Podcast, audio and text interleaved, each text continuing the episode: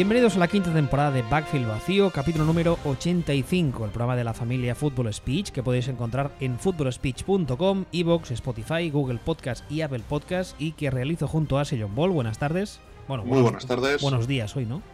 Sí. Hoy grabamos de madrugada, grabamos hoy. Ah, ya sabéis que ambos estamos en Twitter. Aquí el caballero es arroba Ball y a mí me podéis encontrar como arroba wbistuer. Hoy vamos a hacer un programa, vamos a dividir el programa en dos partes. Vamos a hablar de dos temas principales. El primero es eh, todo el tema del contrato de Dak Prescott, que la verdad es que yo pensaba que no tenía mucha amiga, pero aquí el amigo me estuvo contando el otro día. Y no tanto por él, sino por lo que vendrá después. Eh, tiene bastante amiga. Y luego está el tema de eh, Aaron Rodgers de los Packers, del cual hemos hablado ambos en Twitter abiertamente, no solo nosotros, mucha gente, pero nosotros no habíamos hecho un programa per se hablando del tema y nos apetecía. A ver, vamos a empezar con el tema de, de Dak Prescott. Voy a contar un poco todas las informaciones que hay hasta el día de hoy. Si hay alguna cosa que me equivoco, me deje, tú me corriges, pero vamos, creo que lo tengo todo. A día de hoy, actualmente Dak Prescott, eh, si no llega a, un acuerdo con los Cowboys, va a jugar bajo el franchise tag, que le reportará un sueldo de un poquito más de 31 millones para esta próxima temporada y cuando termine la temporada volvería a ser... Eh, Ah, volvería a tener que negociar con el equipo. Hasta ahora mismo tienen de, fecha límite hasta el 15 de julio y estamos a día 1, o sea, todavía les quedan dos semanas y parece ser que el principal problema de las negociaciones que ha habido hasta día de hoy o el único problema es que los Cowboys le ofrecen a Dak un contrato de 5 años, mientras que Dak en todo momento ha dicho que quiere un contrato de 4 años. Además, eh, se han ido filtrando según qué cifras. Eh, del contrato de esta oferta que le hicieron los Cowboys de 5 años era un contrato por 5 años y 175 millones de dólares, lo cual le colocaría a Dak eh, en un sueldo base de 35 millones por temporada. Y aparte de eso, el contrato, la, la, estructura financiera, por así decirlo, del contrato, incluye números similares al que firmó en su día Jared Goff o al que firmó en su día Russell Wilson, lo cual convertiría a Dak en uno de los, creo que, del top 1 al top 3 de quarterbacks mejor pagados de la liga a día de hoy. Ya sabéis que eh, el kilo de quarterback va caro y que esto cambia casi casi cada mes. Eh, ya os digo, el principal problema, mm, las últimas noticias que tengo son de hace unas horas, de mayo 31 de mayo, o sea, ayer para nosotros, en el que el principal escollo sigue siendo eso. Dak y su, entorno, por así decirlo, quieren eh, cuatro años y de ese burro no se bajan, mientras que Dallas quiere que firme por cinco. Y pues, parece que ese es el principal problema. A ver, el otro día cuando tú y yo hablábamos del tema, eh, mucha gente en Twitter lo que está diciendo es, eh, a ver, que, refresque la memoria, lo que está diciendo es que... Ah, a ver, no me acuerdo cómo va el tema. ¿Qué es lo que hablamos? recuérdamelo tú. Mm, hablamos un poco bastante. ¿Qué es lo que ibas a decir que está comentando la gente o, se te ha pasado? Eh, es que no consigo recordar. Y yo recuerdo que te dije algo y tú me dijiste, no, eso es lo que la gente piensa, pero en realidad no es verdad porque referido a los, a los otros contratos. Eh, ah, sí, ah, ya, me acuerdo, ya me acuerdo, ya me acuerdo, ya me acuerdo. ahora, ahora, ahora. Eh, lo que hablábamos es que una de las cosas que parece ser que DAC quiere forzar, por así decirlo, este contrato de cuatro años, es porque cuando termine este contrato de cuatro años, DAC tendrá entre 26 y 27 años, y entonces lo que pretende el jugador y su agente es que en ese momento como el, por así decirlo, el kilo de quarterback habrá subido eh, exponencialmente, entonces negociar otro contrato para poder decir, mirad los otros quarterbacks que tengo alrededor, están cobrando mucho más de lo que yo cobré en su día hace cuatro años, ahora quiero que me pagáis la bandanga. Es eso, ¿no? Exactamente, sí. Y tú decías que esa narrativa es un poco falsa porque los próximos contratos que vendrán, digamos que los dos mayores que vendrán sobre el papel son Pat Mahomes, que este sí va a cobrar, vamos, yo dije que le van a regalar medio estado de, de, Missouri. Y luego eh, Deshaun Watson, que también se prevé que los números sean bastante importantes. Pero que después de estos dos grandes contratos, en principio, estos próximos años, a priori, no hay ninguno sobre la mesa, ¿no? Que, no, solo, no, solo, eso. no solo eso, con el tema de, con el tema de Prescott. Eh, sin entrar en otras consideraciones, que ya hablaremos luego, solamente hablando de esto, del límite salarial, tenemos, tenemos un problema. El problema es que estamos hablando siempre de que el límite salarial siempre sube. Porque siempre sube. Año a año. Año a año se revisa y es una cifra que va subiendo cada año. siempre sube, ¿no? El problema es que, ¿sabes que, que, también subían siempre las, los pisos unifamiliares que se compraban a 80 kilómetros de Madrid, ¿no? Hasta que hace 10 años de repente hicieron catapult y dejaron de, de subir y la gente se quedó en la mierda. Pues esto, pues, ¿qué pasa con el salary cap? Pues el salary cap, el límite salarial se calcula, eh, es un porcentaje de, del dinero que, ingresa la liga, el dinero que gana la liga, ¿no? De, del, revenue, como lo, como lo, llaman ellos. Los, los ingresos que son eh, por eh, merchandising, por entradas de los estadios, comida, hot dogs, cervezas. Todo, todo. Exactamente. Y yo te pregunto, ¿qué le puede pasar a los ingresos cuando estás en medio de la mierda de una pandemia global? Mm, así sin saber mucho de economía, mi primera idea es que los ingresos bajen. Sin más. O sea, ese... o sea, ya de entrada tenemos un factor, que es un factor que no solemos tener, que le va a pegar un rejonazo a. que le va a pegar un rejonazo a los ingresos. No, pues que la tele, pues que tal, todo lo que quieras. Pero ya de entrada vamos a tener un vamos a tener un problema para conseguir estos, para conseguir estos ingresos. Y pasamos al, segundo factor, que es eh, que, decimos, no, es que hay que firmar a Prescott porque claro, le, pagas ahora, le pagas medio Texas y dentro de cinco años, pues eh, su contrato va a ser barato. Porque siempre sube. Un momentín. Los contratos de quarterbacks siempre suben porque siempre firma un señor un contrato y para cuando cuatro años después o cinco años después tiene que volver a firmar contrato, hay otros diez que han firmado y han firmado por más dinero. Pero, ¿quién va a firmar por más dinero que Dak Prescott ahora? Imaginemos que Dak Prescott firma por 40 millones al año. ¿Quién va a firmar por más? No sé si nos hemos dado cuenta de que después de Dak Prescott viene el agujero.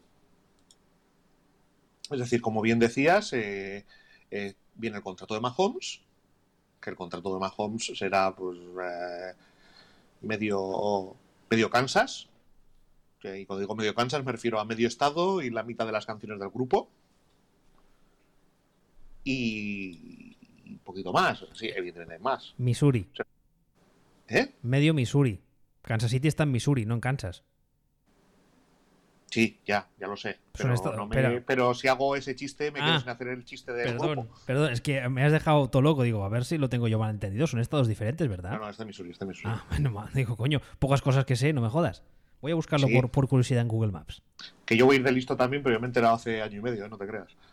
Bueno, yo sé porque, porque Missouri, eh, cuando salió Blaine Gabbert, que era uno de mis quarterbacks favoritos de esa clase, aprendí dónde estaba Missouri. LOL. Eh, son cosas, son cosas que, cosas que pasan. Ah, bueno, pero están uno pegado a lo del otro, es verdad. Es verdad, están pegados. Vale, sigamos, perdón por la interrupción. bueno, pues como íbamos diciendo, el, el problema que tenemos aquí es quién va, quién va a firmar por más dinero que da Prescott de forma que el valor de los quarterbacks se vuelva a disparar o siga subiendo como o siga subiendo como sube siempre, de forma que el contrato de Prescott se quede barato. Entonces, y estábamos diciendo, pues sí, está, está por llegar el contrato de Mahomes, está eh, todo este tipo de cosas, ¿no? Y pues que lo. Que, cambiará un poco el juego, será el que se el que se disparará, etcétera, etcétera. Bueno, pues está en Mahomes y está de Son Watson. Son los dos que esto, pues cuando cuando apriete la mandanga, son los dos contratos que subirán. A estos dos contratos le vamos a sumar, por ejemplo, el contrato de Russell Wilson, que tendrá que volver a firmar contrato y que cuando firme contrato, pues tendrá, pongamos, 34 años y todavía podrá ser un contrato fuertecito. Probablemente sea un contrato alto. Pero, pero aparte de eso, entonces de repente dices, ¿y quién más, quién más va a firmar contrato? Que genere ahí una inflación con los quarterbacks. Trubisky. No, es que, claro, es que lo digo completamente en serio, es que al final es, ese eh, no, es que siempre es que siempre se les paga más a los quarterbacks. ¿A quién? ¿A Rogers? Mira, Rogers ya, Rogers ya no va a firmar. eh, ya, ya no va a firmar ese contrato. No, el, el gran atraco, digamos, que se suele decir, Rogers ya no lo pegará. O sea, el próximo contrato que firme Rogers yo entiendo que será para dos, tres años. Posiblemente una cosa de la que también hablaremos luego eh, en otro equipo que no será Green Bay, pero no va, no va a firmar uno de estos contratos eh, de cinco años y ciento mm, porrón de, eh, de millones. Eso es, es más que obvio. Estoy mirando los detalles del contrato de Russell Wilson, que se está cogiendo un poco estos días como, como ah, vara de medir para el posible nuevo contrato de Dak, lo cual no acabo de entender, porque Russell Wilson, a mi entender, eh, le pasa la mano por la cara a Dak mm, tres veces seguidas, pero bueno. Te, El- diría que todo el mundo que no se llame Mahomes. Sí, pero bueno, A ah, el, el contrato de Russell Wilson, eh, mm, si sumamos todo lo que son salario base, el bonus, bla, bla, bla, bla, este año, este año que viene, o sea, 2021, va a recibir 19 millones, si no lo estoy viendo mal, ¿vale? En eh, 2022 recibirá 24 y en 2023 recibirá 26.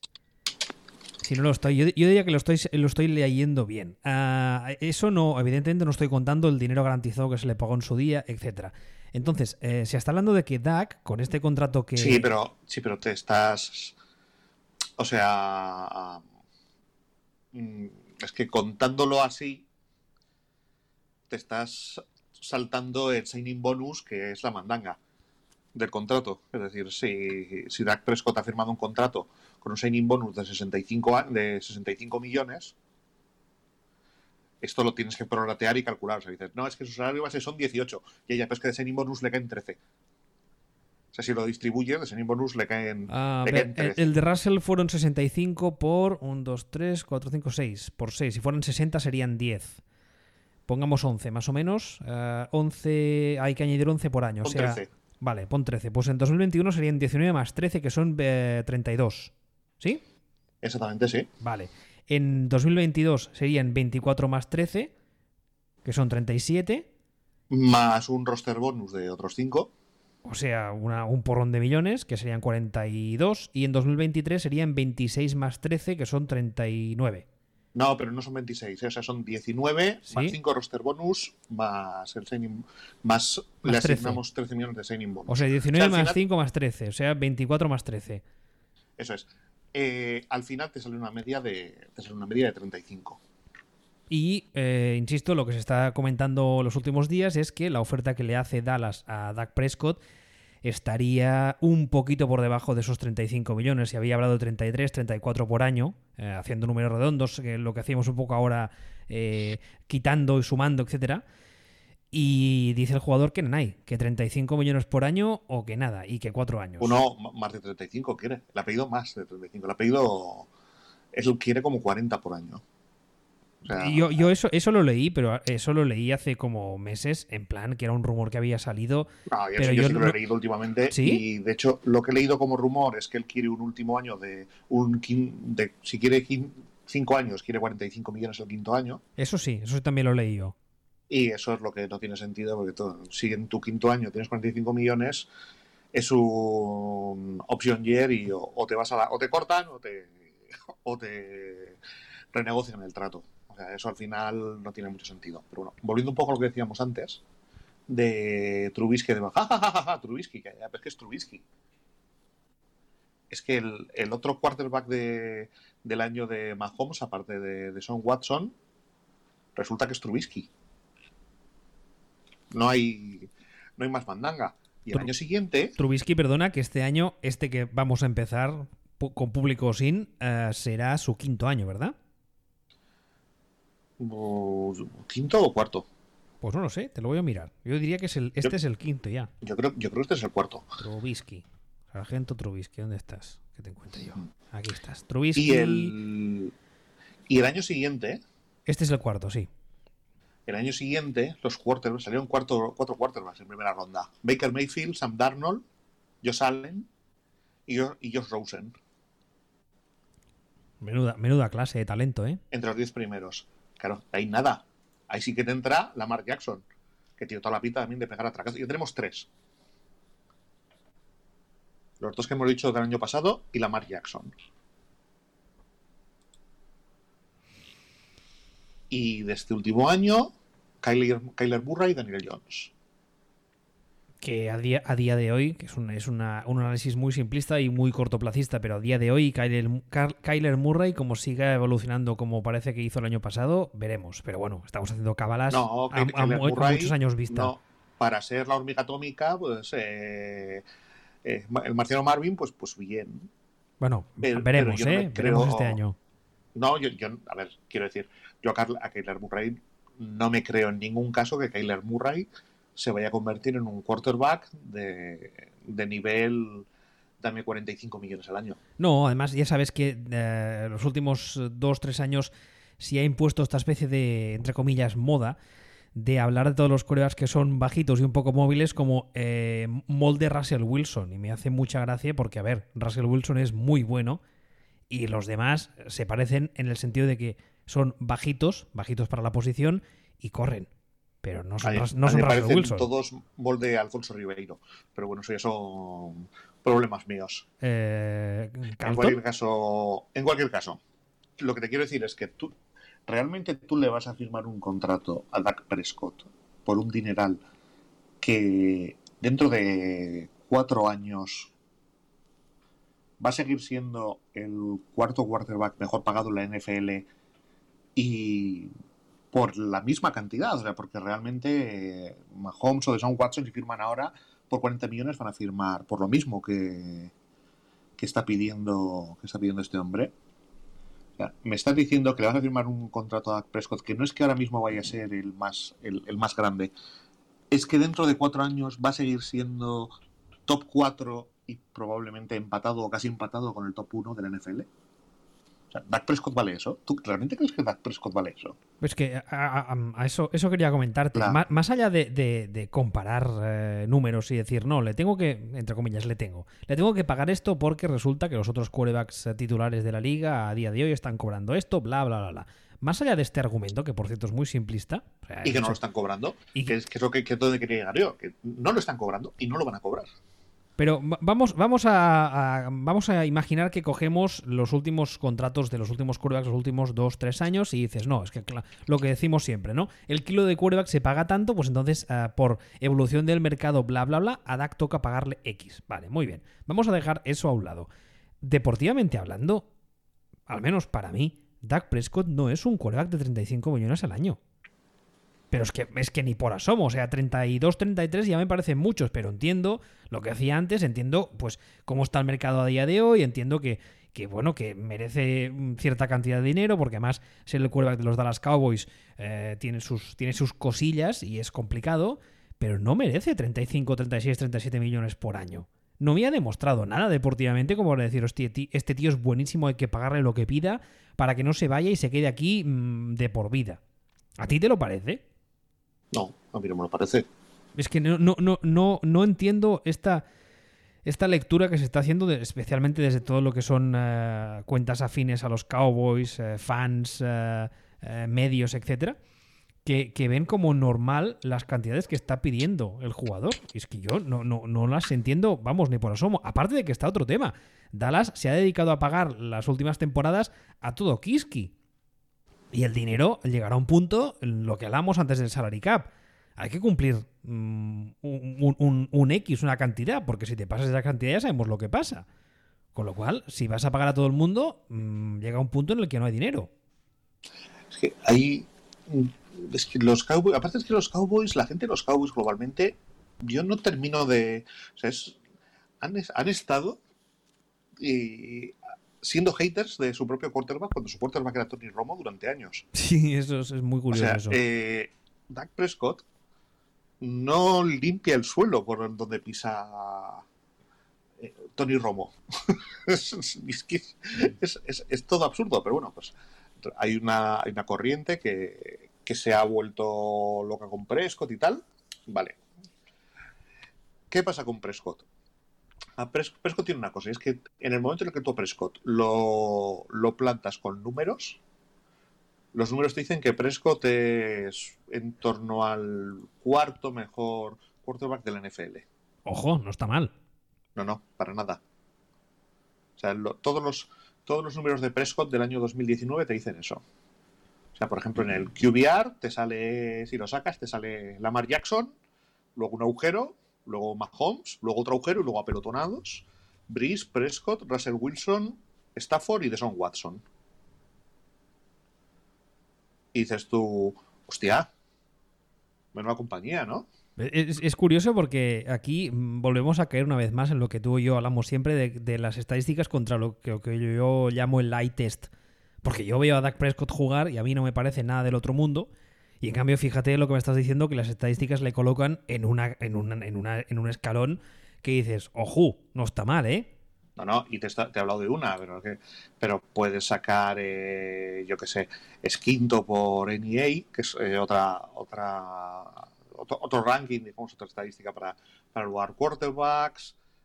Es, em, yo qué sé, eh, es séptimo en, EPA por jugada y ya, que ha visto la estadística más me gusta, ahí abajo un poquito. ¿EPA es lo de la cerveza? ¿Eh? No, es lo que decimos los vascos para saludar. Ah. ah, no, eso es IPA, ¿no?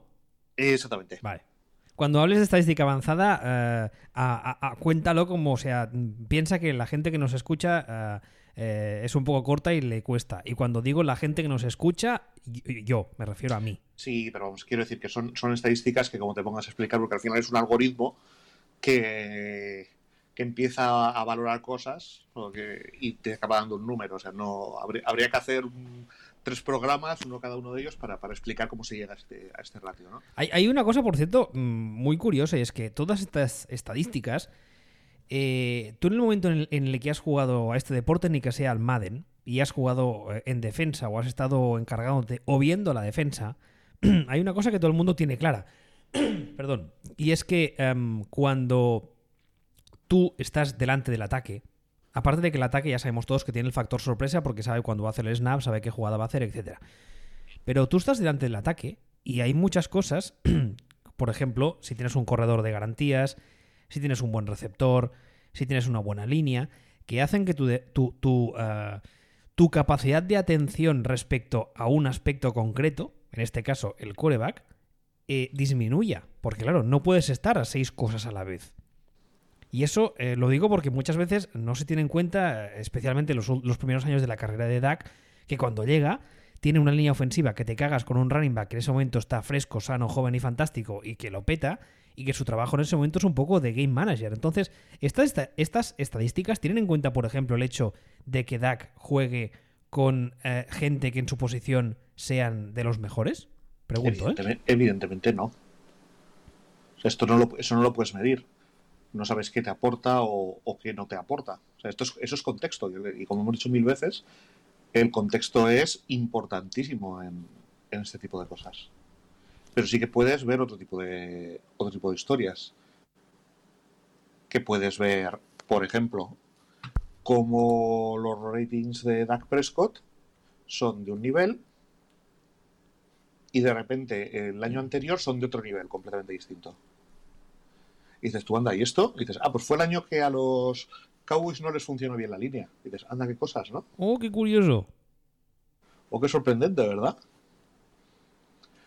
O dices, eh, ¿qué, rating saca Dak Prescott cuando gana y cuando pierde? ¿O qué rating saca Dak Prescott contra, contra rivales que juegan playoffs y contra rivales que no juegan playoffs?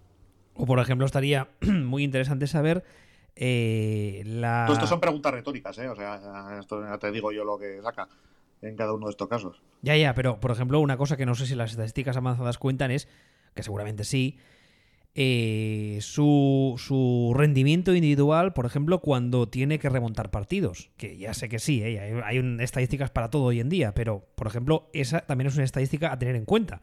a, mí esa, por ejemplo, a mí esa, por ejemplo, no me dice nada. ¿Por qué no?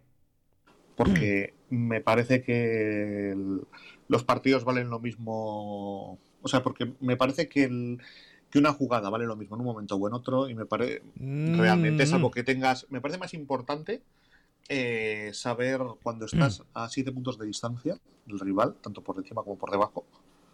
Que es, decir, cuando hay partido, no son minutos de la basura. Que, que, tengas que, que, que tengas que remontar un partido. No, de hecho, me recuerdo mucho había una estadística que salía siempre que decía que, que Rogers no remontaba partidos. hace unos años.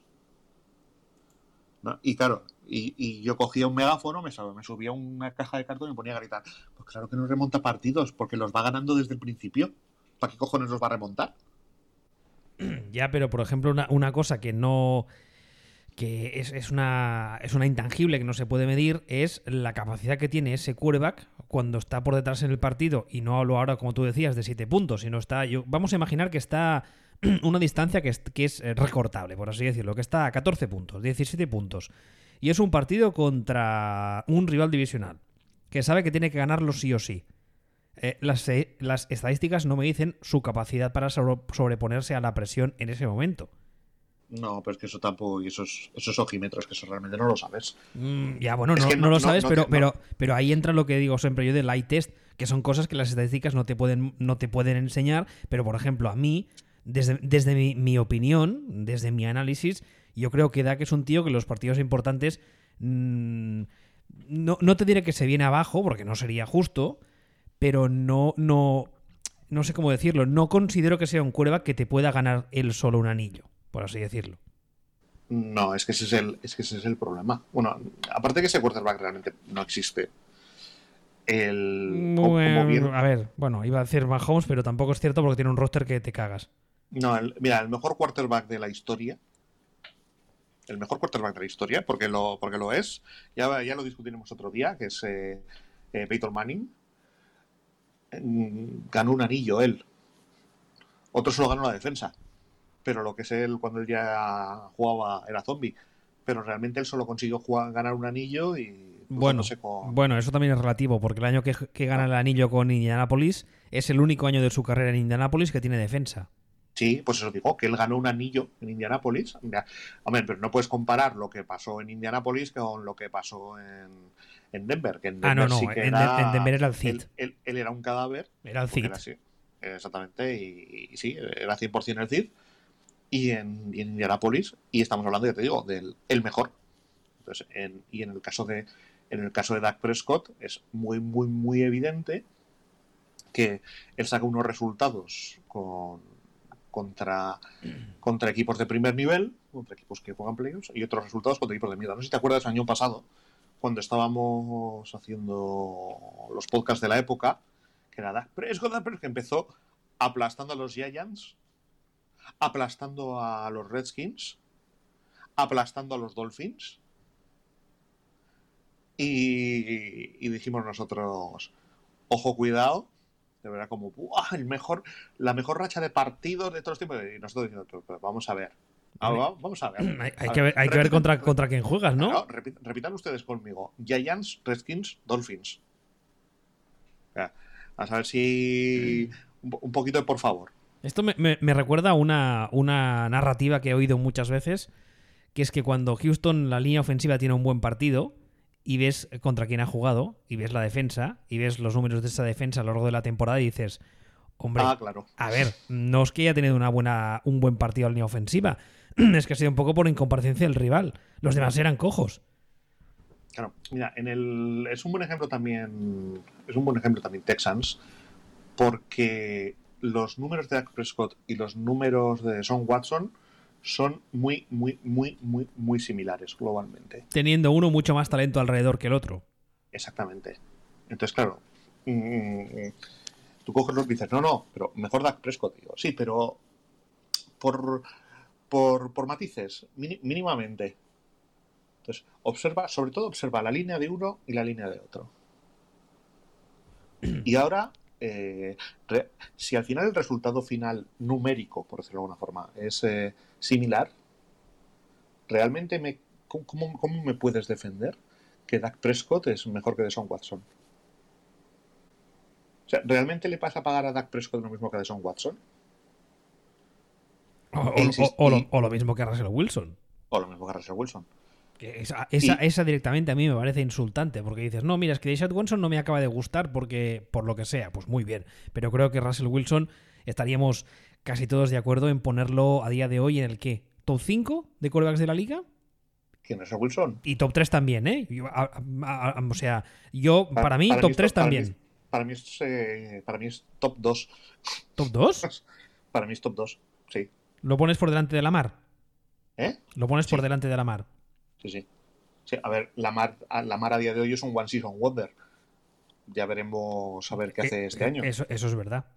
Eso es verdad. Sí, para, para, para, vaya de puta madre y de todo, pero realmente Lamar Jackson es un año. Para mí también sería Mahomes, Russell Wilson y Lamar, sí. Eso sería lo más sensato. De, hecho, cuando, cuando hice el ranking este cachondeo, creo que era eh, Mahomes, eh, eh, el espacio, la última frontera. Sí, espacio sideral, la nada. Sí, y luego, y luego Russell Wilson. Y, y, Doug Prescott es que no, no, no está en esta conversación. O sea, Lamar Jackson sí está en esta conversación. De Lamar Jackson podemos decir, eh, sí, bueno, solo es un año, hay que verle más, hay que tal, igual, este, todo lo que quieras. Pero el año ha sido espectacular.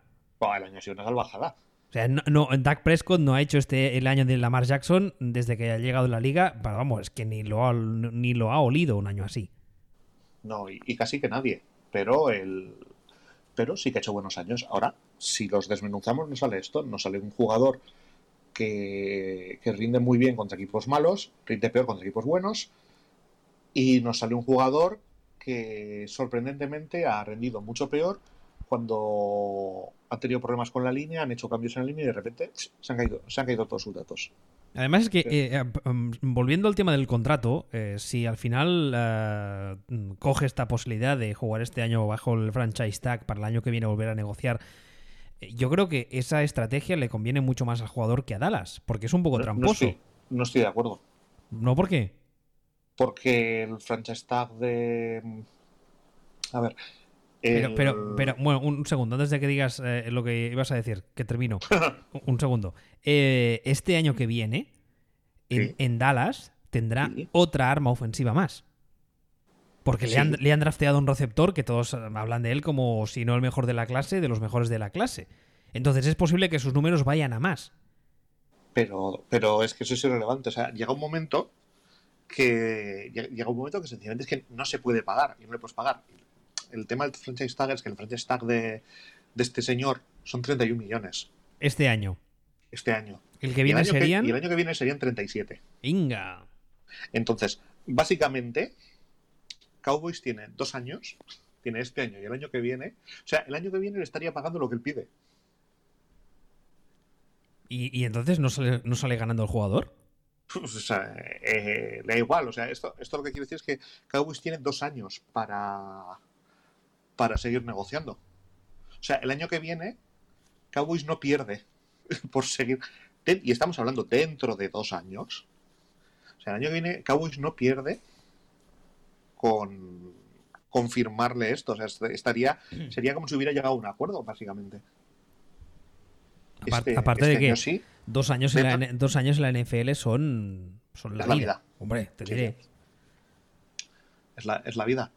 O sea, dentro de dentro de un año y medio le pegan un recorte en la rodilla y, y, ahora qué. No, o, le rompen a, a Zeke, Dios no lo quiera, y de repente se le ven las costuras a Dak. Nah, a no le va, no le va a afectar. ¿No? es un running back. Nah, no afecta. Le... que se le. No, pues que se, que se le rompa. Que, que, se le rompa. Que le huyan los. Eh, los, líneas. Bueno, este, año, este año además, por ejemplo, el center era. Uh, Frederick se ha, se ha retirado. Estrenan center. Que no es una. O sea, habitualmente se habla de la línea ofensiva y se habla que la posición más importante es el left tackle, por eso del quarterback zurdo y tal. Pero el center en una línea ofensiva es muy importante. Más que nada para, para que la línea eh, trabaje, digamos, como un engranaje que se entienda bien entre ella. Correctísimo. Con lo cual veremos también, eh, eso es, un, es, un, es una novedad que hay que tener en cuenta, que igual, sobre todo, Ah, yo eh, espero o preveo que las primeras semanas de temporada, si se acaba jugando, la línea ofensiva de Dallas no sea tan efectiva como era, porque estrenan center sin haber habido OTAs ni training camp. Bueno, de todas formas, tienen, tienen a, a los dos tackles y a Zach Martin, los tienen firmados para, para largo, para, para mucho tiempo y sí que tienen un tienen que meter center nuevo en esa línea y otro de los guardias pues es Pero les están pagando un dinero a todos, ¿eh? O sea, están pagando a los que les están pagando, les están pagando de 12 millones para arriba. Les van a pagar de 12 millones para arriba. No sé. Real, realmente, la línea, pues, eh, la están trabajando, la están trabajando con Mimo. Pero, ¿qué es lo que pasa con esta línea? ¿No? Y volvemos un poco a lo de siempre. Estamos, estamos en 2020. ¿no? Tenemos a tenemos a Zach Martin, a Tyron Smith y a Lyle Collins. Todos ellos, pues esto, pues más de 12 millones, eh, una serie de años. Línea blindadita. ¿Qué pasa dentro de cuatro añitos cuando cuando Doug Prescott diga, oh, pues eh, yo quiero renegociar mi contrato o quiero, me toca contrato nuevo. Ahora ya no quiero 40 millones, ahora quiero 50 millones al año. Es que todo, todo esto se va a generar una se va a generar una situación de rendimiento ficticio, pero en estos en estos momentos, o sea, en estos momentos con el espacio con el espacio salarial que que tiene esta gente complicado porque aparte es que estamos hablando esto es esto es mm, esto es importante estamos hablando siempre de que eh, como, como, si se pudiera firmar por, porque sí a Dak Prescott. A Prescott le firmas, le, le, firmas el contrato que le firmes por encima de estos 31 millones. O sea, eh, de ese contrato, de, ¿de, dónde sale en el espacio salarial? ¿Quién...? Eh, a lo mejor resulta que, tienes que ponerte a cortar gente. Claro, es, esa, por ejemplo, es una de las cosas que, que, se está hablando de, al respecto del tema del, del contrato de, de, Patrick Mahomes. Que él ha dicho muchas veces que no quiere un contrato que hipoteque a la franquicia, bla, bla, bla, pero que al mismo tiempo mmm, quiero mi dinero, ¿no? Claro. Entonces aquí, aquí se genera un problema porque el dinero en ese sentido es, es finito. O sea, tú tienes que cumplir, un, tienes que estar dentro de unos márgenes y de unas cantidades. Y es lo que tú decías ahora en, en el tema de, de, de, de Dallas. Mm, si empiezas a pagar fortunas a todo el mundo, va a llegar un momento en el que te vas a quedar sin dinero. No, Dallas ya ha pagado fortunas a todo el mundo. Bueno, sí, le ha pagado a, a, a Zeke, ha pagado al linebacker, a la línea ofensiva. Pero bueno, no sé. Ahora, ahora mismo, ahora mismo, eh, contando con, con un regostio salarial de 31 millones, Cowboys ya no tiene, no tiene dinero. Eh, sin más, en, según vayamos aumentando eso, pues tenemos problemas. Y tenemos problemas porque porque Siki Elliott eh, entra a la mandanga, eh, a Mari Cooper eh, el año que viene va a cobrar la intimerata, o sea, no este año que empezamos, el siguiente va a cobrar la intimerata. Eh, además, o sea, además este, este lleva avisando. Este lleva unas semanas diciendo que, que, bueno, que él quiere ser cowboy de por vida, que está muy contento, pero show me the money.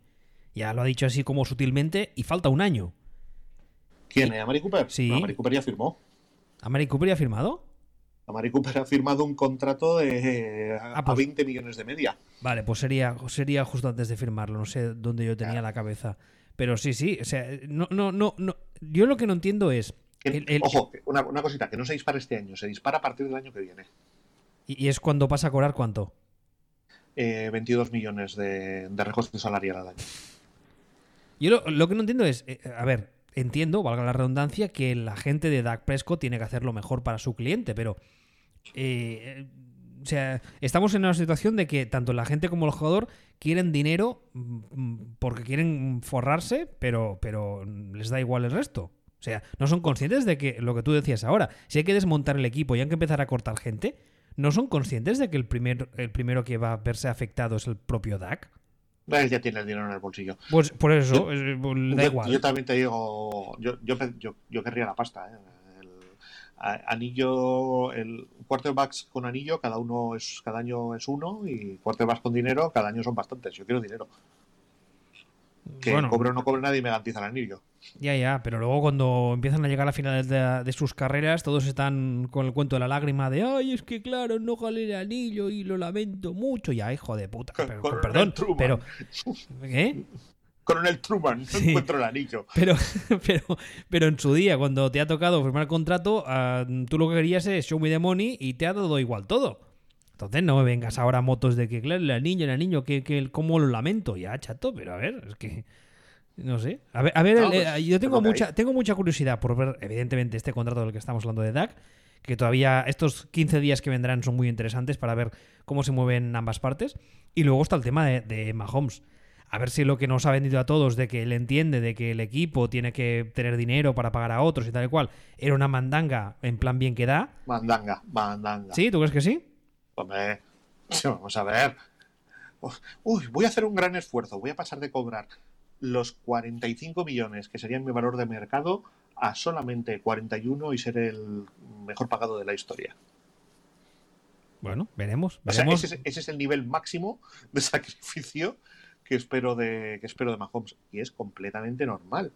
O sea, vamos a ver, hasta ahora, hasta ahora, a mí solo se me ocurre un quarterback que haya hecho sacrificios de ese estilo. Y ha sido cuando ya cobró la intimerata y ha estado casado con una tía que cobra más que él. Brady, coma Tom. Ya empezamos ahí con el hate, con el, con el, con el hate a, a Brady. Es todo lo contrario lo que estoy diciendo. Nada, lo sé. Eh, Para meterme Pero- contigo. Pero, pero es, es que es verdad. O sea, yo es el único caso que se me ocurre de, de tío que haya dicho, pues yo voy a cobrar menos. Voy a cobrar menos porque, ¿sabes qué pasa? Ya, pero es que para, para decir yo voy a cobrar menos, a lo mejor resulta que tienes que ser Tom Brady y básicamente no necesitas la pasta. Y, ade- y además es que el hecho de cobrar menos luego no ha servido en su caso para que le montasen rosters de nivel. Pero bueno. No, eso, es- eso es lo, lo más gracioso también. Sí, sí, sí. Pero bueno. Pero, pero bueno, volviendo al tema de, el tema de Prescott. Que la inflación de los quarterbacks va a ser mucho menor en estos años.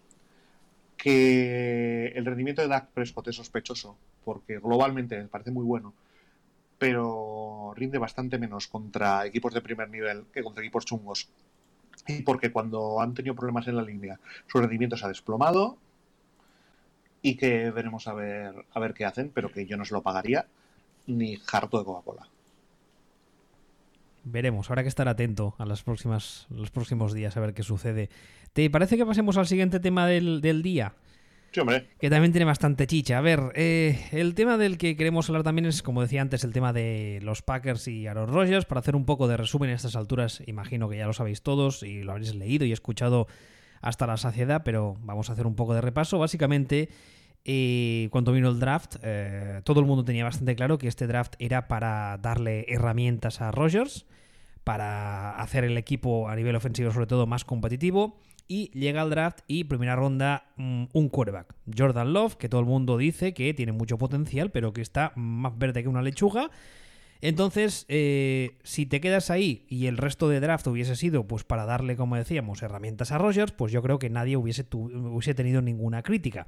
El tema está en que el resto del draft te dedicas a draftear a gente que en principio no tienen pinta de ser eh, de ser de los mejores en sus posiciones ni que vayan a aportar mucho son un running back en segunda ronda y un Tyren más bien bloqueador en tercera eh, luego, evidentemente, se salió en las declaraciones de Rogers, hizo esa entrevista que, que le preguntaron, obviamente lo primero que le preguntaron fue cuál había sido su reacción al ver el drafteo de Jordan Love. Yo creo que aquí Aaron Rodgers se comportó como un auténtico profesional, aunque tenemos todos bastante claro que está bastante puteado con el tema, y es normal, yo lo estaría.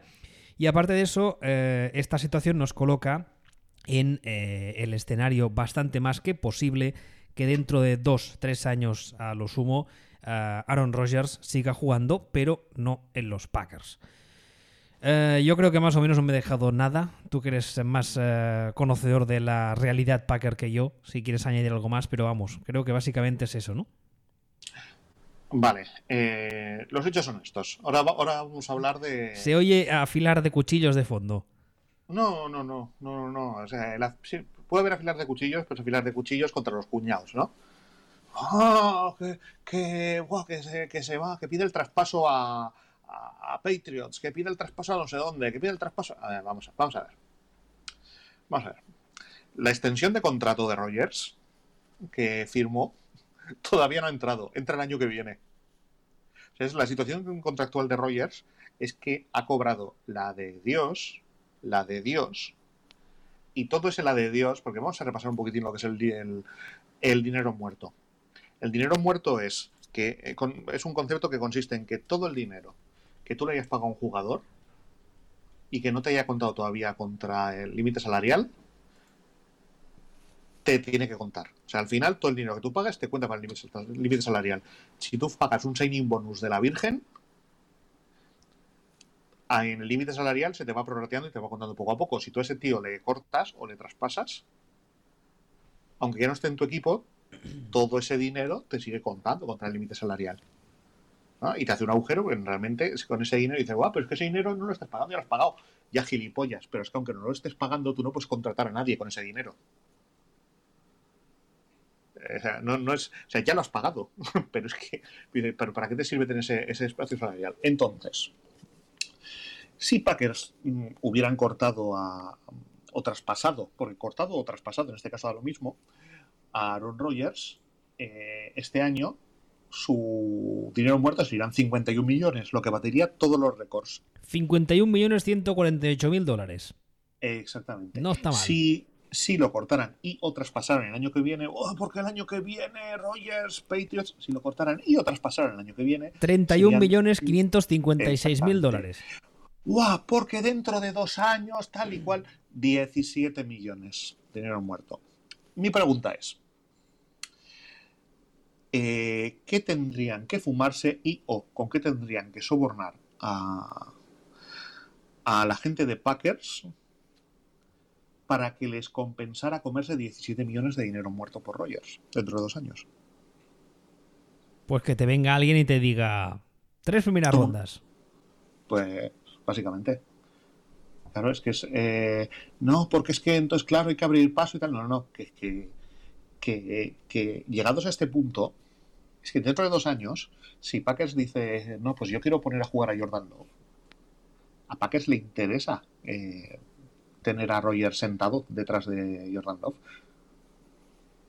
Tener a Rogers de suplente, más que. O sea, es una barbaridad, ¿no? Pero, pero de hecho, ¿te interesa más tenerlo de suplente pero comerte 17 millones, ¿pero para qué me va a comer 17? ¿Quieres que me coma 17 millones? ¿Son mi de primeras rondas?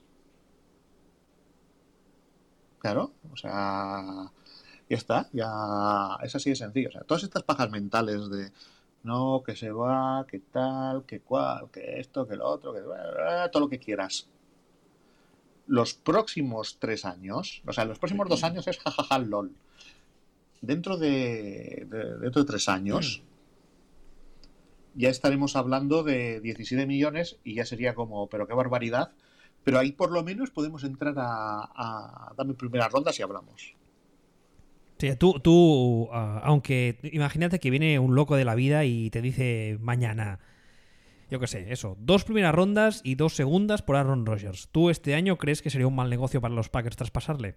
Pues no es que sea un mal negocio, es que son, que son 51 millones de. Ya, ya, ya, vale, vale, pero, pero, pero imagínate eso, imagínate que en, en, rondas, porque en jugadores no, en rondas te ofrecen una auténtica fortuna. ¿Tú crees que no sería lo suyo aceptarlo? Te dicen, viene alguien y te viene alguien y te. Pero, mm, aparte, ponlo. Ponlo en negro sobre el blanco. Es decir, eh, di, tal equipo. Luego el racista soy yo. Perdón, chiste fácil. Eh, equipo. Y entonces, si tú me dices, por ejemplo, no sé, o sea, me dices, no, los, eh, los Buccaneers, yo te voy a decir, ¿nos damos cuenta de que una primera ronda de los Buccaneers el año que viene es básicamente una segunda ronda? O sea, una primera ronda de los Buccaneers el año que viene eh, va a ser del 27 para atrás. Bueno, pues imagínate que fuese un equipo malo y que prevés que llegue, que la primera ronda sea, yo que sé, un, top, un top 10. Claro, pero es que en este, pero en este caso hay que concretar, hay que decir, ¿qué equipo? Hombre, sí, claro. o sea, en, toda negociación en la vida tienes que ver qué te ofrece quién, ¿no te jode? No, sí, pero lo que, quiero decir es que, es que eh, si lo planteamos en el vacío, imagínate que llega de otra, sí, pero ¿qué equipo? O sea, ¿qué equipo va a venir y te va a decir, toma dos primeras y dos segundas y que te interesen. No, a ver, a ver estoy, estoy planteando un escenario súper hipotético, en plan locura total. No, no, yo, no, que yo te acabo de dar el nombre. Bueno, sí, hablando, hablando, hablando de locuras totales, Gruden, vale. Ah, es eh, Gruden. Es el, único que, el único que tiene un equipo lo suficientemente malo o puede sacar unas eh, como para que sus primeras rondas te den para coger. claro, porque es que si no, que me ha dado dos primeras rondas y dos. Sí, pero si luego, si luego las vas a usar en Rosangari, ¿qué me cuentas? Es que realmente realmente hay que ver a, que al otro equipo le tiene que interesar. Yo por eso, o sea, yo por eso cuando, cuando para mí la, el escenario que yo veo más eh, interesante para mí eh, son los Bucks, son los Buccaneers dentro de dos años. Para, para repetir la fórmula del quarterback veterano como lo harán ahora con Brady y cuando Brady se acabe su contrato traer a Rogers y dentro de dos años que, que Rogers le quedaría tendría un dinero muerto que ya no serían 51, lo que está, son 17. Ahí sí que podríamos estar hablando de, de alguna primera y alguna segunda por, por un Rogers de 38 años eh, mm, que compensara el comerse esos 17 millones. Pero claro, también hay que tener en cuenta una cosa.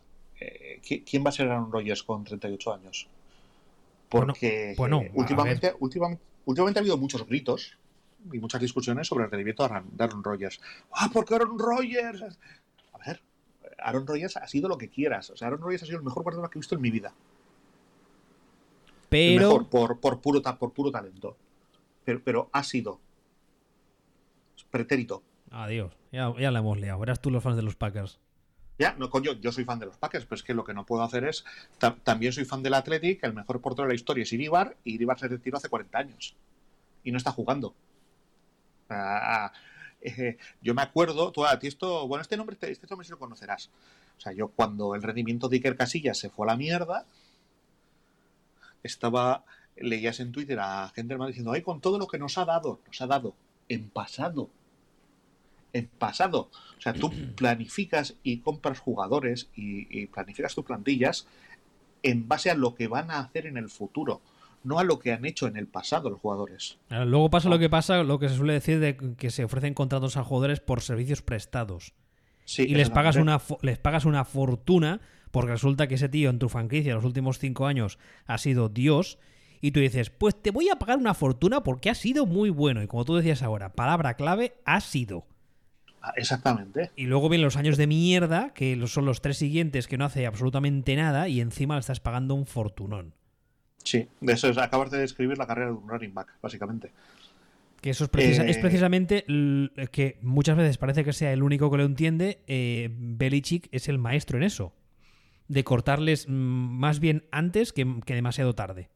O de cortarles o tradearles o no renovarles, llámalo como quieras. Sí, bueno, también porque él sabe que son una mierda jugadores y que rinden porque, porque él es el dios de los entrenadores. Bueno, eso quizá también. Por cierto, hay, aquí, hay aquí, en esta discusión, eh, hay una variable que yo al menos no he visto ni oído a nadie, y la verdad es que me deja un poco anonadado, pero ¿nadie está teniendo en cuenta la posibilidad de que Jordan Love sea un truño? Por supuesto. Porque entonces, ¿qué pasa? Pues nada, que volvemos al tablero de dibujo. Porque has malgastado un draft no, no, es, hombre, hombre, a ver, este draft, este draft ha sido bastante una mierda. Tú en un draft no compras jugadores. Tú en un draft lo que compras son boletos para que te pueda tocar un jugador. Ya, sí, claro. Pero si tú seleccionas, tú imagínate que en este primer pick de esta primera ronda los Packers hubiesen seleccionado un receptor. Digamos que para que te tocase la lotería hubieses comprado, si seleccionas un receptor, siguiendo tu metáfora, eh, habrías comprado 100 mm, boletos y habiendo drafteado a Jordan Love, has comprado uno. No, no. No, Para mí a corto plazo sí. No va así, porque si tú seleccionas un receptor, has comprado a lo mejor 100 boletos para que te puedan tocar eh, 1000 euros, pero con Jordan Love has comprado, no 100, vamos a poner 50 boletos para que te hagas millonario para toda la vida. Esa es la, esa es la diferencia si, te, si te mm. toca Jordan Love, lo que te toca es 15 eh, años con la franquicia arriba. Eso es lo que, para eso has comprado boletos. Para tener un quarterback franquicia durante 15 años. Vale. Y eso, y eso, ese, ese, es el. Ese es un poco, ese es un poco el tema. Y en este, y en este caso, volviendo un poco al, al rendimiento de Rogers. Eh, todas las discusiones que había sobre. No, es que. Pues que Rogers es que es muy. Sí, lo, lo, ha sido, lo ha sido. Pero no, no podemos cerrar los ojos con que el rendimiento de Rogers no ha sido bueno los últimos tres años. ¿no? Entonces, y a partir de aquí empezamos a decir, Mike McCarthy, los receptores de mierda, eh, de verdad, Mike McCarthy, eh, muchas, mucha serie de explicaciones, empezamos a explicarlo, ¿no? ¿Qué es lo que pasa? Que tú el primer año lo explicas de una forma, el segundo año lo explicas de más o menos la misma forma, el tercer año ya buscas otra explicación. Bueno, estamos entrando en el, estamos entrando en el momento en el que tenemos que plantearnos ¿Y si, ¿Y si esto es lo que hay? ¿En, en, decir, ¿en qué sentido? Pues que hace cuatro años que Rogers no juega bien. Entonces, todo, todo el mundo que defiende a Rogers o que defiende el nivel de juego de Rogers para el futuro no está defendiendo cómo ha jugado Rogers los últimos años. Lo que está defendiendo es que cree que Rogers va a volver a jugar como jugaba hace cuatro años. O sea, y esto, y esto es importante yo apuesto por Rogers, pero yo apuesto por Rogers siendo muy consciente de que no ha jugado bien desde hace cuatro años. Y mi apuesta por Rogers eh, es una apuesta en que va a volver a jugar como jugaba hace cuatro años. No es una apuesta en yo confío en Rogers porque Rogers juega bien, porque ya no juega bien. Es una apuesta en Rogers, puede volver a ser Rogers aún. Yo lo que creo es que si no ha jugado bien, no ha sido por él, ha sido por todo el resto. Puede ser, pero, eh, pero tienes que ser consciente de que esa es tu apuesta. Sí, claro, y, y, y, y, que puedo equivocarme, el obviamente. Paso es ser consciente, claro, es que el primer paso es ser consciente de que efectivamente no he jugado bien. Y también tienes que ser consciente de que, de que son tres años mmm, jugando mal. O, o si, si, tú quieres, para no herir tantas sensibilidades, no ha jugado tan bien. No ha jugado tan mal, ¿eh? Bueno, vale, pero estamos hablando de, del 15 al 20 de la liga. Estamos hablando de ese nivel, ¿eh? ¿Tan bajo? Repasa. O sea, ponte. Y claro, lo que no podemos caer tampoco es en sacar un, un partido de Rogers, dos partidos de Rogers. ¡Buah! Es que ha hecho unos partidazos. Sí, a ver, ha hecho dos partidos que era, que era Rogers y ha hecho partido, 14 partidos que, que, que, no era Rogers, ¿no? Comentaba, comentaba el otro día que la cita aquella de Valdano que decía que, que Messi es como Maradona, pero Messi es como Maradona todos los días, ¿no? Pues Rogers antes era Rogers todos los días y el año pasado Rogers ha sido Rogers dos, tres días de las 16 jornadas, más playoffs. Ese, ese es el problema realmente. Y cuando tú eres Rogers eh, 8 de las 16 semanas, o, o 6 de las 16 semanas, vamos a poner, tú ya no eres Rogers, tú te llamas Fitzpatrick. Ahí te has pasado, ¿eh? No, no, no, no, no. A ver, coño. O sea, precisamente, o sea, Fitzpatrick es, un, es una criatura única e irrepetible, precisamente porque yo no conozco a nadie con esa capacidad de ser eh, Rogers cinco semanas y el peor quarterback del mundo y jamás de la historia, eh, yo lanzando eh, las otras once. O sea, yo, yo, no he conocido nada como Fitzpatrick. Y, y ese, ¿no? y ese swag. Y, y, el, problema con, el problema con Rogers es que cada vez es Rogers menos semanas. Entonces, Aquí es cuando llegamos a lo que estamos, a lo que estamos diciendo, a lo que, a lo que estás diciendo tú. Tú puedes justificar, o tú, o tú justificas, y de hecho yo quiero justificarlo y, y lo justifico. Eh, lo que ha hecho Rogers. Eh, eh, que su bajada de nivel ha sido más por culpa del resto y del entorno que por culpa propia. Los últimos digamos. tres años, y dices, vale, entonces yo apuesto porque Rogers, a pesar de que cuando empezó el declive tenía 34 años y ahora mismo se va a encontrar con, o con tenía 33 y ahora se va a encontrar con, ya con 36, que puede, puede volver a ser el Rogers que era. Esa es la apuesta. Bien. Bueno, pues apostamos por esto. Esto es una cosa que puede, que puede pasar. ¿Que eso ocurre? Fabuloso. ¿Que no ocurre? Más, más a favor para dentro de dos años, pues eh, eh, sentarlo o traspasarlo o, o lo que sea. Ya de hecho dentro de tres años seguro, ¿no? Hombre, de, dentro de tres años yo ya lo doy casi tan por seguro como que el agua moja. O, o sea, no, o, veo, no, no, veo a Rogers sentado de segundo en Green Bay. O, no, o no. Tú has, tú has planteado la otra, la otra variable. ¿y si Jordan Love es mierda? Ah, bueno, no, no, claro, o sea, eh, la, posibilidad de que Roger siga siendo titular sí que la contemplo. La que no contemplo es que Love eh, sea titular porque realmente ha, resultado que el chaval es bueno y que mm, Roger se quede en los Packers siendo suplente. No. Eso, eso sí que vamos, es que. no, no, no, no tiene, no tiene ningún sentido. O sea, me, juego, el dedo meñique de una mano y seguro que no lo pierdo. O sea, no. Por, además, por cómo es, por cómo es él, digamos, yo creo que no aceptaría en la vida. No, yo creo que. Yo, de hecho, sería algo graciosísimo porque yo me lo imagino eh, diciendo. ¿Sabes el meme este que es alguien que lleva una careta sonriente pero por detrás se ve que... Está llorando de rabia, sí. Que, está llorando de rabia. Yo creo que sería eso y que se vería los lloros de rabia por detrás perfectamente, aunque, aunque él intentaría ser pro. Pero vamos, no olvidémonos un poco de esto, porque esto ya es yendo muy para allá, pero eh, hablemos, de, hablemos de Jordan Love. ¿no? Eh, Jordan Love es un quarterback de primera ronda que tiene cuatro años más un quinto año opcional que tienen que ejercer el equipo después del tercer año. Es decir, dentro de tres años, tienen que pasar tres temporadas y después de la tercera temporada, Packers tiene que decir si le interesa quedarse con Jordan Love o le interesa hacer un Trubisky. Básicamente. El cuarto año lo tiene sí o sí, pero la decisión la tiene que tomar después del tercero. ¿Qué puede pasar? Mm, van a, eh, eh, podemos decir, sería un poco idiota que Packers eh, renovaran a Jordan Love sin, sin haberle visto jugar, ¿no? sin haberle plantado en el campo. Bastante, sí, bastante, bastante poco sensato.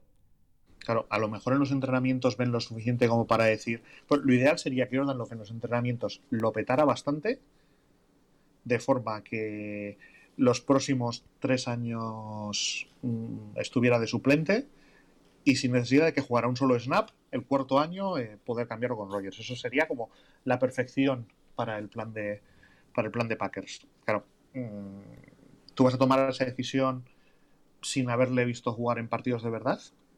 Digo yo que le empezaran a, a, dar snaps. No me sorprendería nada que empezaran a darle snaps a lo Tyson Hill para verle en situaciones de partido. Que por cierto, también, también puede pasar una cosa, perdona que te corte, que por algún motivo Rogers tenga una lesión menor y se pierda una, dos semanas, salga el otro y lo pete. Y ya la tienes liada. No, no la tienes liada. Tienes el mejor de los. tienes. No, no, no. Tienes lo mejor que te puede pasar. Porque ese es el momento en el que tú sabes que tienes a Rogers y tienes un tío que. que vale. O sea, en ese momento, en ese momento, si, ahí es donde, si Rogers ha resucitado, te puedes quedar con Rogers y pones a Jordan Love en el mercado y te alfombran. De, te, alfombran. es esa es la situación ideal. ¿Y, entonces te, sacas encima a Jordan Love? Hombre, vamos a ver. O sea, eh, pongamos, dentro de dos años, mm, Jordan Love tiene que salir, juega seis partidos y lo borda, lo pones en el mercado y, y, te sacas la te sacas la intimerata y dices y como Rogers ha resucitado todavía me quedan tres o cuatro años de Rogers hombre eso sería vamos. Ahí te, haces un garópolo. Ahí te haces un garópolo plus ahí sí, sí que, por garópolo. ahí sí que te ha tocado la lotería pero vamos. No pero son, son, situaciones que pueden que pueden pasar. Sí claro evidentemente.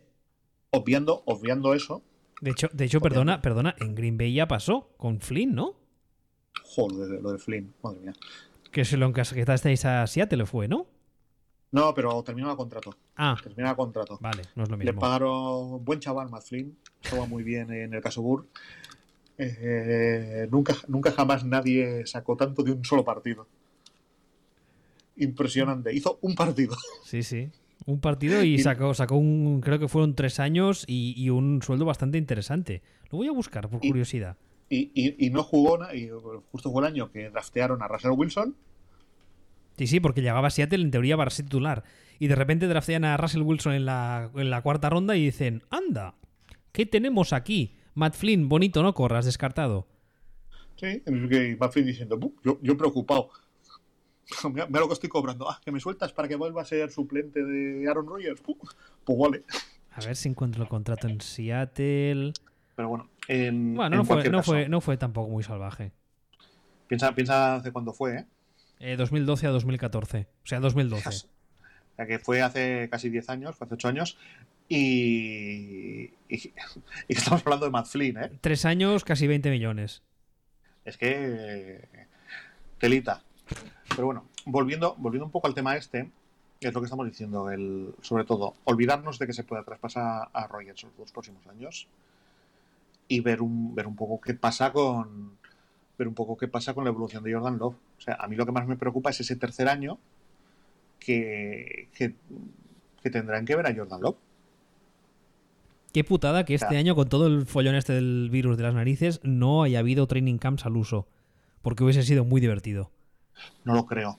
¿No? estoy, estoy convencido, y más por lo que ha dicho Rogers, estoy convencido que mientras Jordan Love y Rogers compartan equipo, con Rogers siendo el titular, Rogers va a ser el padre que Jordan Love nunca tuvo.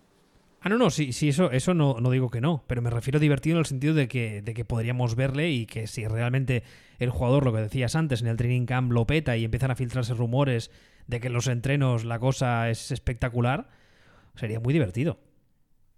Pero yo, pues, yo eh, estoy convencido de que lo que decías tú ahora, ¿eh? de, que, de que Aaron Rodgers va a tener una, una actitud ejemplar, como de hecho eh, cuando salió en rueda de prensa después, que fue la primera que hizo, el tipo, o sea, fue el, manual del perfecto profesional. No, claro, es que es que estamos en lo que no de siempre. es que Rogers es tal, pero, pero, pero, vamos a ver. Rogers, pero si Rogers, otra cosa no, pero si Rogers se comporta siempre que, que, que no te puedes comportar mejor que como se comporta él. O sea, estamos siempre diciendo, no, pero es que Rogers en realidad está pensando, ah, pues me importa tres cojones lo que esté pensando. Rogers se comporta siempre como un profesional de arriba abajo. Yo tenía una maestra que hacía eso. Cuando, eh, según ella, te portabas mal en clase porque decía que estabas pensando en hacer. Y era en plan. Cuando años después vi Minority Report, me acordé de ella. Pues un poco lo, un poco lo mismo. No, es que Rogers está. Encima es que sale a la. Sale a. Sale a la rueda de prensa dices, no, pero es que ha mentido. Y ves la rueda de prensa y lo que dice es, hombre, pues flipé, pero es lo que hay y, y yo preferiría a, lo mejor tener más receptores, pero bueno, trabajaremos con lo que hay y apoyaremos. Es no, no, es que no, ha mentido. Es, que no le puedes ni acusar de mentir. Es la rueda de prensa que hubiésemos hecho todos en su, en su, en su situación. O sea, todos. Porque dijo lo que todos estamos pensando, lo que acabas de decir tú ahora mismo. O sea, flipé, no lo entendí, pero es lo que hay, para adelante. es que, ¿qué vas a decir? Pues me, pues me, enfado y no respiro. No, es que claro, es que dices, no, va, a decir que le parece súper bien. No, no dijo que le pareciera súper bien. Y va a mentir, ¿no? No dijo que le pareciera súper bien. No, no mintió. No, va, a montar un número, ¿no? Todo lo contrario. Y de hecho, perdona, una de las primeras declaraciones que no sé si fue este, este, día o fue un poco antes, que le recuerdo fue mi problema con Jordan, o sea, no hay problema con Jordan Love y voy a ayudarle en todo lo que pueda. Que eso, subyacentemente, es estar diciendo, mi, mi, mi problema, por así decirlo, es con los subnormales que dirigen la franquicia porque no me han dado armas, no con el chaval que no tiene ninguna culpa. Exactamente. O sea, y eso, eso ahí tiene toda la razón. pero toda. O sea, toda. Si de hecho alguna vez ya hemos comentado, el, el problema del draft de Packers no es el draftear a Jordan Love. Es el resto. Es el resto del draft. Que no hay por dónde cogerlo. O sea, es malísimo. Tú por, lo que sea, tú ves a Jordan Love y dices, hostia puta, este tío es Mahomes. Mm, lo tengo que draftear lo tengo que draftear porque este tío es Mahomes. Vale, pues lo drafteas en primera ronda, ningún problema. Es un draft profundo en receptores, en segunda ronda, drafteas lo que tengas que draftear. Mira, te, diré más. Tú imagínate que lo que tú decías ahora, ¿no? Draftean a Jordan Love porque les cae y dicen, uy, este tío es muy bueno y talento generacional no podemos dejarle pasar. Muy bien. En la siguiente ronda, hacen un trade up, por ejemplo, y seleccionan a algún receptor de estos que todavía había disponibles de calidad, aunque el resto del draft, exacto, aunque el resto del draft no draftea a ningún otro receptor, ya es un draft que no es criticable. Es, exactamente eso. Porque te ha sacado un prospecto que todo el mundo dice que en unos años puede ser mejor, lo mejor desde el pan de molde, y en segunda ronda te ha sacado a un tío que necesitabas sí o sí. Sí, así, ¿no? Así tal cual y en lugar de eso sales en segunda ronda, sales con un, con un running back tipo, tipo excavadora. Y luego con un tight end eh, bloqueador. Y dices tú, ¿cómo? ¿Qué, me, qué- qué me- qué me estás contando? O sea, me estás drafteando jugadores que, eh, con- que, que me parece muy bien que quieras eh, imitar a, a los Niners, pero estos jugadores, estos mismos jugadores los podrías haber drafteado dos rondas más atrás. O sea, eh, mm, no. O sea, no. Todo eso, es- ahí es donde está realmente el problema del, del draft de Packers. A- a- Eh, aparte que querer, imi- querer, ¿qué habla? querer imitar a los Niners cuando tienes a Aaron Rodgers, por mucho que haya bajado el nivel, Hombre, yo no lo veo, yo no lo veo mal, ¿eh? O sea, es decir, incluso si tú. Yo soy de la opinión de que eh, si tú mezclas el mejor sistema y el mejor quarterback, es como mejor te va a ir. O sea, ese, de hecho, no recuerdo a quién le leía el otro día que si Packers consiguen realmente jugar como los Niners en ataque, eh, Rogers lo va a petar a niveles salvajes. Porque básicamente ese sistema lo que hace es poner las cosas mucho más fáciles al quarterback. Ha visto así, sí, vale. O sea, es el. Si, con, si básicamente el sistema Niners lo que consiste es en, en abrir caminos al quarterback, en, golpear de otras maneras de forma que cuando quieras eh, eviscerar al rival con el quarterback, eh, puedas hacerlo. De una forma que si el rival está esperando siempre que el quarterback eh, desde el pocket pues lance de una forma muy concreta. pues No, no sé dónde, un momento, no sé dónde has ido, pero se te oye muy lejos y como si estuviese um, pasando un camión. Es- acaba de pasar un avión. Ah, vale, o el avión, vale. Está perdón. pasando un avión. Vale. sí. Eh, entonces, bien, bueno, vale. Lo, lo- todo, esto lo, todo esto lo puedo ver, pero veremos. Y veremos qué pasa. Veremos si esto acaba en un Garoppolo con Brian, si esto acaba en un, en un Rogers con Brett Favre, si esto acaba en que Jordan Love es una mierda indecente. Eh, tampoco hemos valorado la posibilidad de que Rogers eh, siga cuesta abajo y Jordan Love sea una mierda indecente. ¿No? O sea, La- las, dos, decir- las dos malas a la vez. Claro, esa posibilidad existe. Y no solo existe, sino que estadísticamente es posiblemente la, la realidad más probable. Ay, por cierto, yo sigo sin creerme a la Flair. Ya sé que lo he dicho muchas veces, pero insiste en eso. Bueno, ha estado un año, el año que ha estado eh, ha estado bien. No ha estado muy bien, realmente ha estado bien, ha estado mejor los resultados que, que el nivel de juego del equipo, pero tampoco creo que sea criticable. Es decir, eh, es que ha estado bien. No, no, pero es que yo no estoy criticando el año que ha tenido. Yo simplemente digo mm, lo que decimos siempre del light test. O sea, yo veo jugar estos Packers y veo las decisiones que toma y es como. "Ih, Hay algo que noto una alteración en la fuerza. Hay algo que no, que no, que no. Igual, igual estoy siendo completamente injusto. Igual es una chuminada y el año que viene, pues me da mm, zas en toda la boca. Es posible. No sería la primera vez.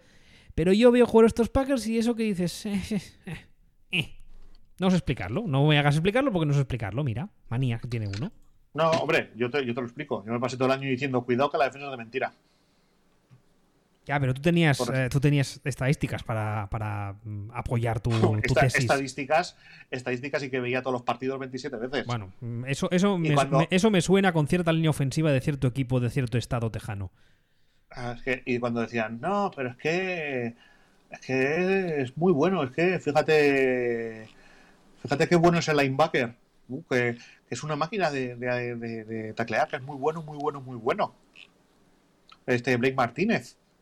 Pues ¿qué más tackles hace de la liga? No, sí, es un tío que hace 20.000, tú ves el partido y dices, pero si está esperando a que le venga el tío a chocar con él, si se hace 20.000 tackles, pero todos cuando el rival ha ganado 6 yardas. Esto que ya puedo hacer mil tackles que a mí no me vale para nada. Que por cierto, Blake Martínez estaríamos de acuerdo que es un nombre muy molón. Depende si vas a. Si vas a ser un pandillero en Brooklyn o en el Bronx, pues tal vez. O sea, yo sigo pensando que el top 3 de, de nombres molones tiene que ser eh, Equanimus y Motep Sam Brown, que también es un receptor de los Packers. Ese es, ese es muy bueno, sí. Tiene que ser Carmelo Anthony Carmelo también mola, sí. y tiene que ser Iñaki Williams. Ese también, ese también. Por cierto, hay, O sea, hay, dos hermanos que jugaron los dos en la NFL que los padres hay que reconocer que los tuvieron cuadrados, que son eh, Champ y Boss Bailey. Sí. O sea, hay que, tener, hay que tener unos padres con dos cojones como sandías para decir, ¿cómo se van a llamar los niños? Pues mire, señora, uno campeón y el otro jefe. Aquí están mis dos huevos. Sí, no, no, es que ese. Eh, es que hay gente. Hay gente que, que va por delante de nosotros. Sí, como se suele decir en los memes estos, vive en 3023 o 3021. Justamente. Entonces, nosotros, nosotros no podemos, nosotros no podemos competir con este tipo de cosas. Tenemos nombres demasiado mediocres y normales. Nos falta negritud. Negritud. No, claro, Eh. nos falta negritud. O sea, en España los únicos con capacidad para, para este tipo de mestizaje cultural con los nombres eh, son pues sí, la gente, sí, los, los negros y los gitanos, porque Carmelo Anthony, cuando lo piensas, realmente es un nombre de, de etnia gitana, Un en espíritu. Un, un poquito sí, un poquito sí. Yo creo que yo lo dejaría aquí. Después de eso ya no Sí. podemos mejorar el, el episodio de hoy. Completamente. Bueno, pues nada. eh, la semana que viene ya veremos qué hacemos. Porque la verdad es que muchos temas no hay. No, no hay nada. No, No, no. hay, na- no hay nada de nada. Nada de nada. Esperemos a, esperemos a que firmen a Dak Prescott y cuando firmen por 50 millones podremos grabar un podcast de 20 segundos que sea básicamente descojonarnos. LOL. O- o mejor, risas enlatadas. Sacarlas de alguna sitcom de estas de los 80 y ponerlas. Sí, o sea, Rollo lo ponemos así. Basinga y nos descojonamos y cortamos. Tal cual. Recordaros que nos podéis escuchar en footballspeech.com, iVoox, Spotify, Google Podcast y Apple Podcast y que estamos ambos en Twitter, arroba sillonball y arroba wbistuer. Hasta el próximo episodio. Hasta luego.